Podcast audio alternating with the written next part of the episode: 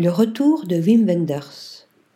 Après plusieurs années d'absence, de films peu vus et pas toujours appréciés par la critique, Les Beaux Jours d'Aranjuez en 2016, Submergence en 2017, l'année 2023 semble amorcer le grand retour du réalisateur de Paris, Texas. Il y a eu d'abord le Festival de Cannes. Fait rare, le cinéaste y présentait cette année deux films.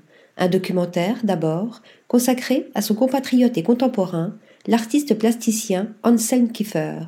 Après le très réussi Pina, dédié à la chorégraphe Pina Bausch en 2011, voici donc Anselm. Tourné à nouveau en 3D, ce film, dont la sortie est prévue en France le 18 octobre prochain, utilise avec intelligence l'image cinématographique pour raconter une autre forme d'art. Un panoramique en plongée nous dévoile un atelier en banlieue parisienne. Il y a des tableaux contre chaque mur, et on a du mal à estimer la taille de l'espace, jusqu'à ce qu'entre dans le champ, poussant une œuvre puis enfourchant un vélo, l'artiste lui-même, minuscule face à ses peintures monumentales. Quel genre d'artiste a besoin d'un vélo pour circuler dans son atelier? Le même qui, plus tard dans le film, a besoin d'une grue électrique pour écrire en anglais sur un mur The Unbearable Lightness of Being, l'insoutenable légèreté de l'être. Anselm Kiefer.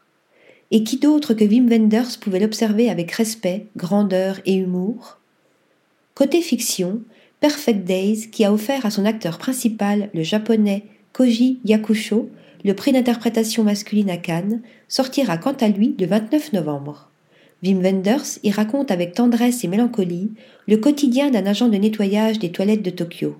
Jamais misérabiliste, Perfect Days est un grand film d'une profonde humanité, rythmé par la fameuse ballade de Lou Reed.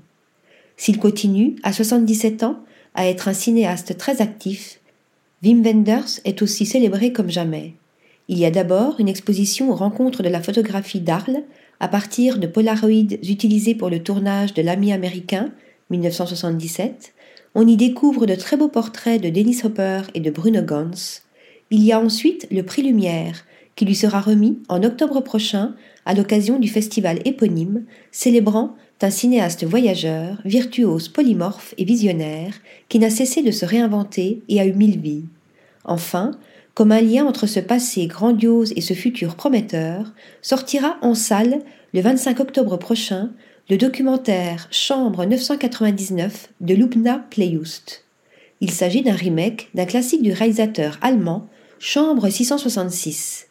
En 1982, à l'occasion du Festival de Cannes, Wim Wenders avait loué une suite au Martinez pour y interroger de nombreux cinéastes sur l'avenir du cinéma. Hier comme aujourd'hui, à l'heure de la télévision puis des plateformes, certains sont en effet inquiets, peu confiants pour l'avenir du septième art. Quoi qu'il en soit, pour Wim Wenders, on a envie d'y croire. Article rédigé par Pierre Charpioz.